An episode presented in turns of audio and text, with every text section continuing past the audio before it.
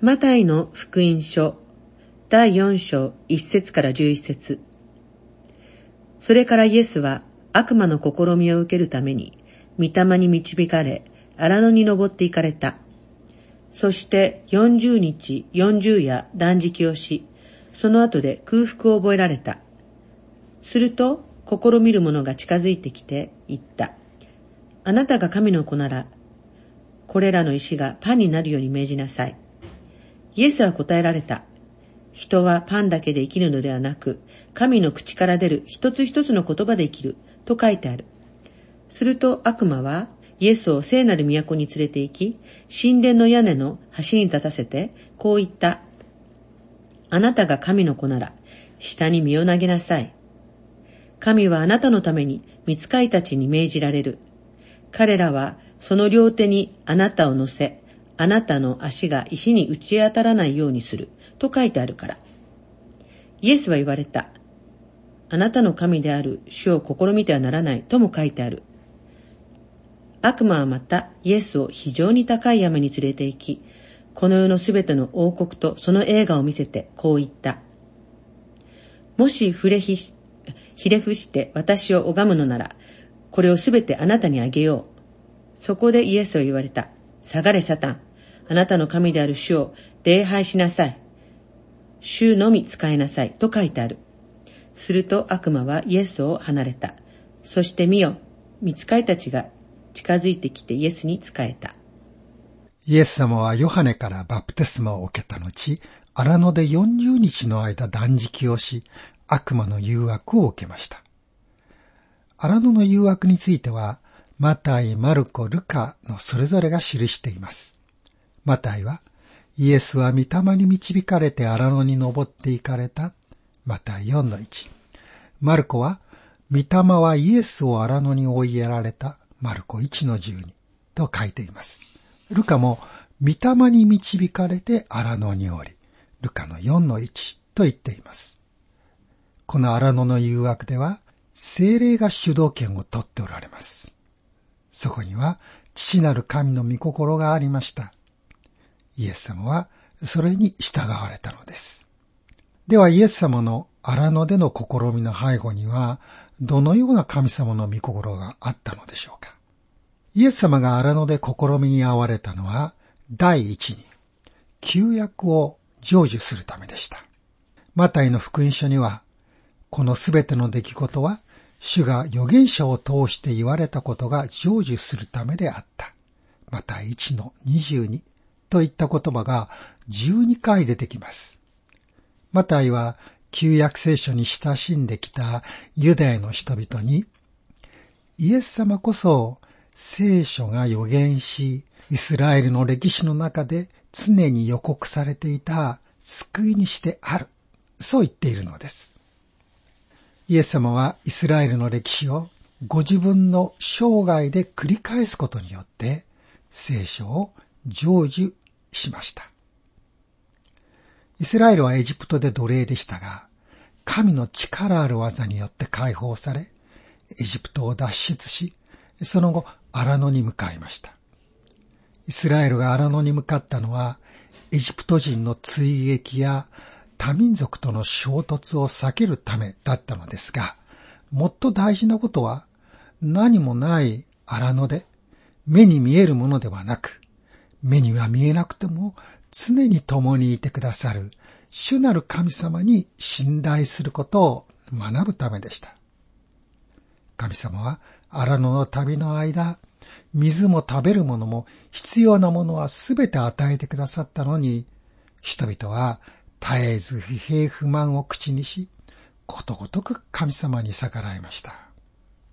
そのためイスラエルは約束の地に入るまで一世代、40年もの間、荒野にとどまらなければなりませんでした。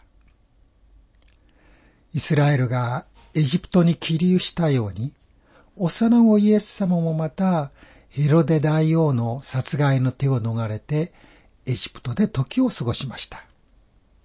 ヨセフはヘロデ大王が死んだことを聞いてエジプトからユダヤに戻り、より安全なガリラヤに行って住みました。新約聖書はこのことについてこう言っています。これは主が預言者を通して、私はエジプトから私の子を呼び出したと言われたことが成就するためであった。マタイ2の15。イエス様もイスラエルと同じように出エジプトを体験されたのです。イエス様は出エジプトに続く荒野の旅も体験しておられます。それが荒野の40日でした。その40日はイスラエルの荒野の40年の繰り返しでした。イエス様は神の民が受けたのと同じ試みを受けたのです。イエス様は人が体験するあらゆる試み、試練を受けてくださったのです。けれども、イスラエルとイエス様とは違いました。イスラエルは荒野の40年、神様に逆らい続けましたが、イエス様はすべての試練に打ち勝ち、誘惑のすべてを退けました。イエス様は御心に逆らった神の民に代わって、父なる神の御心を成就してくださったのです。旧約時代の神の民の罪をあがない、失敗を償ってくださったのです。これはイスラエルの荒野の40年のように、喜びや希望をなくして不平不満のうちに時を過ごす、不信仰という荒野を通るようなこともある私たちにとって大きな救いです。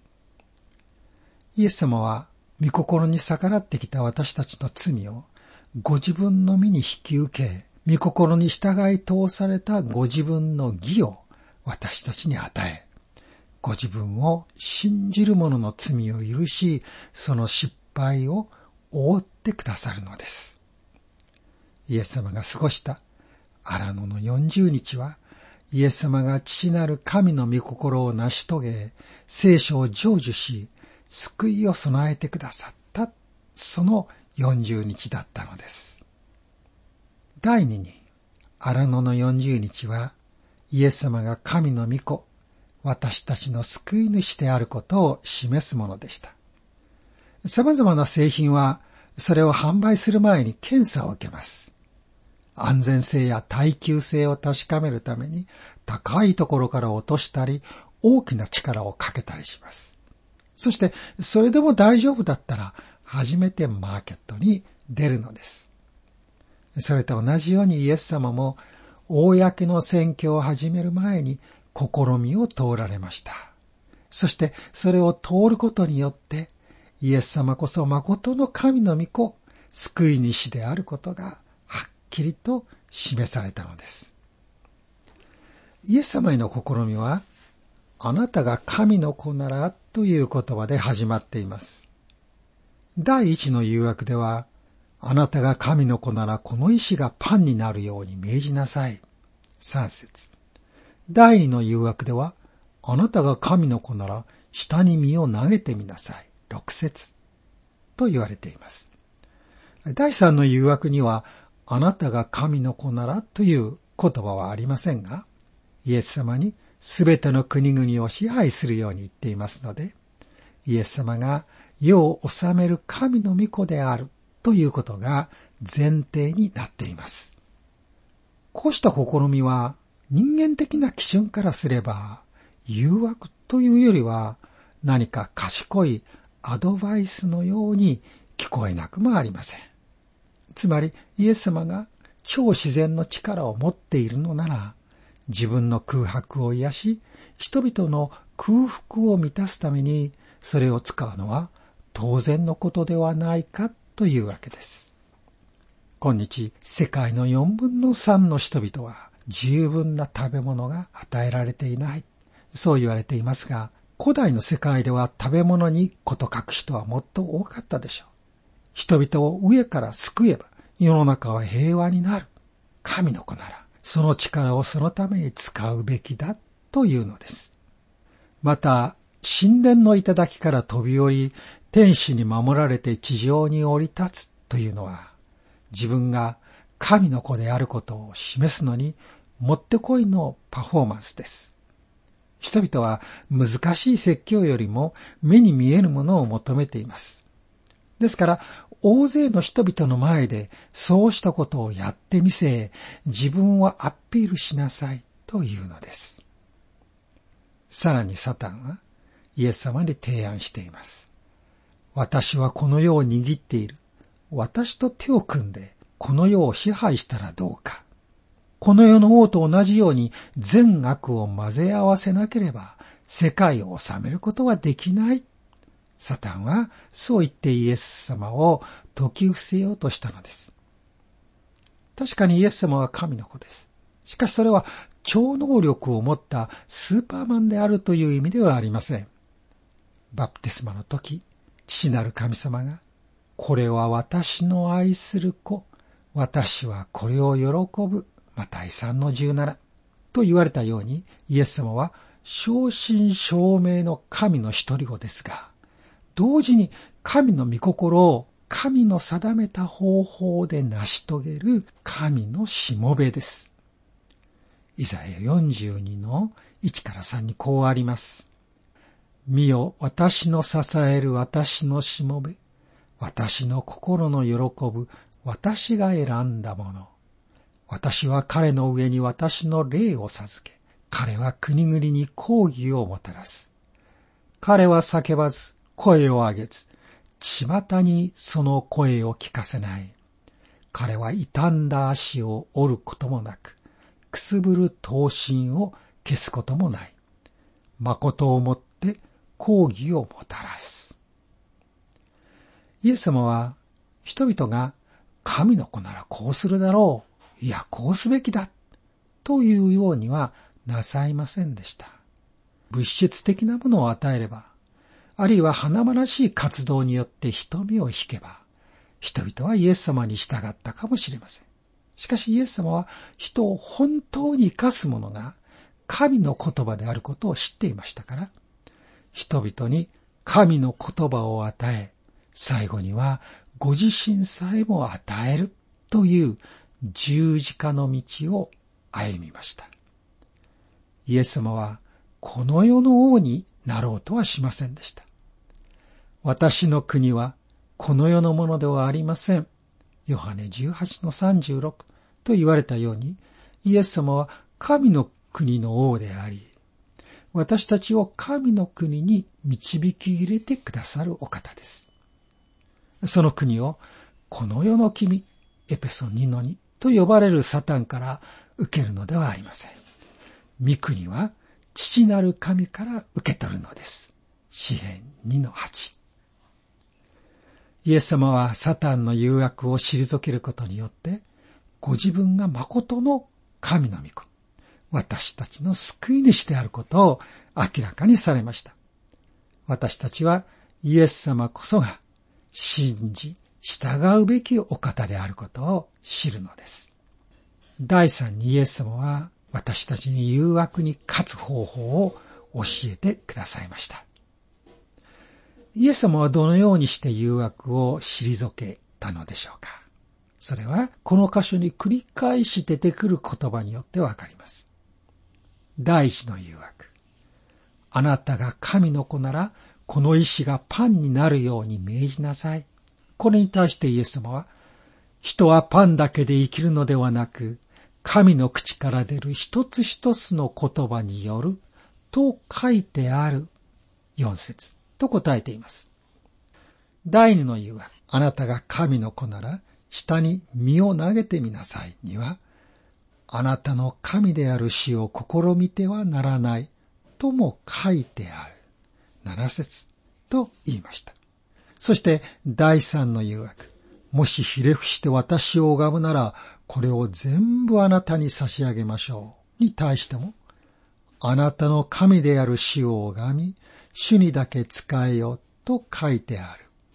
十節と答えています。どの場合も聖書の言葉を引用して、と書いてある。そうおっしゃって誘惑を退けています。イエス様は神の子なのですから、ご自分の言葉で誘惑を退けることができました。なのに、と書いてあると言って聖書の言葉を引用されたのは、聖書がどんなに力ある神の言葉であるか、イエス様がどれほど神の言葉に信頼なさったか、それを示しています。そして、それとともに、私たちに神の言葉を用いて誘惑に勝つようにと教えているのです。誘惑に対して自分の言葉で答えようとしますと、必ずそこに迷いですとか、言い訳ですとか、妥協ですとか、そういうものが生まれてきます。頼りにならない自分の意見や考えではなく、聖書にはっきりと書かれていることに従うこと。それが誘惑を退ける一番良い方法です。そのためには、日々聖書に親しみ、大切な聖句は何度でも口に唱えて覚えるようにするといいでしょう。今大切な聖句と言いましたが、それは聖書に大切でない言葉があるという意味ではありません。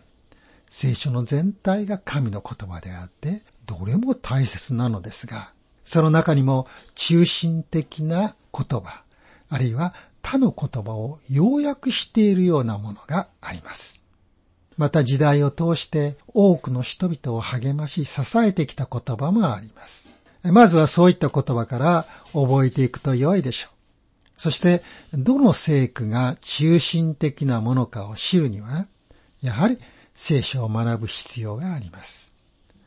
イエス様が最初の誘惑に、人はパンだけで生きるのではなく、神の口から出る一つ一つの言葉によると書いてある。そう言って答えますと、第二の誘惑ではサタンも、神は見つかいたちに命じて、その手にあなたを支えさせ、あなたの足が石に打ち当たることのないようにされると書いてありますから、と言って聖書を引用しました。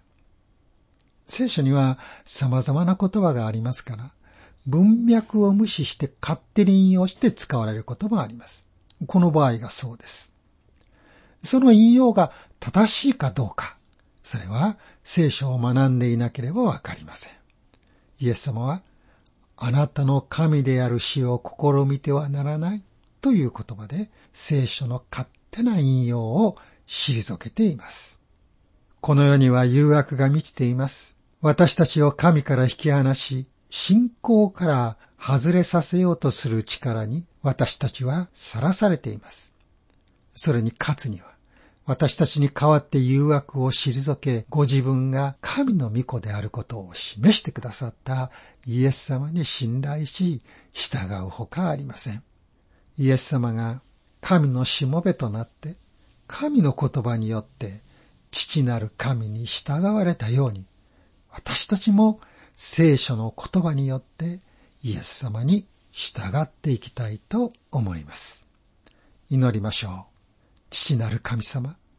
私たちはあなたの口から出る一つ一つの言葉によって生かされ、それによって知恵を与えられ、日々の生活を導かれています。また、あなたの御言葉は、試練の時の力、落胆の中での希望、誘惑からの救いです。ところが私たちはそのような時に、御言葉を忘れてしまいがちです。私たちを深く教え、試練や落胆、また誘惑の時に、御言葉を思い起こし、御言葉に信頼し、心から御言葉に従うものとしてください。イエス・キリストのお名前で祈ります。アーメン。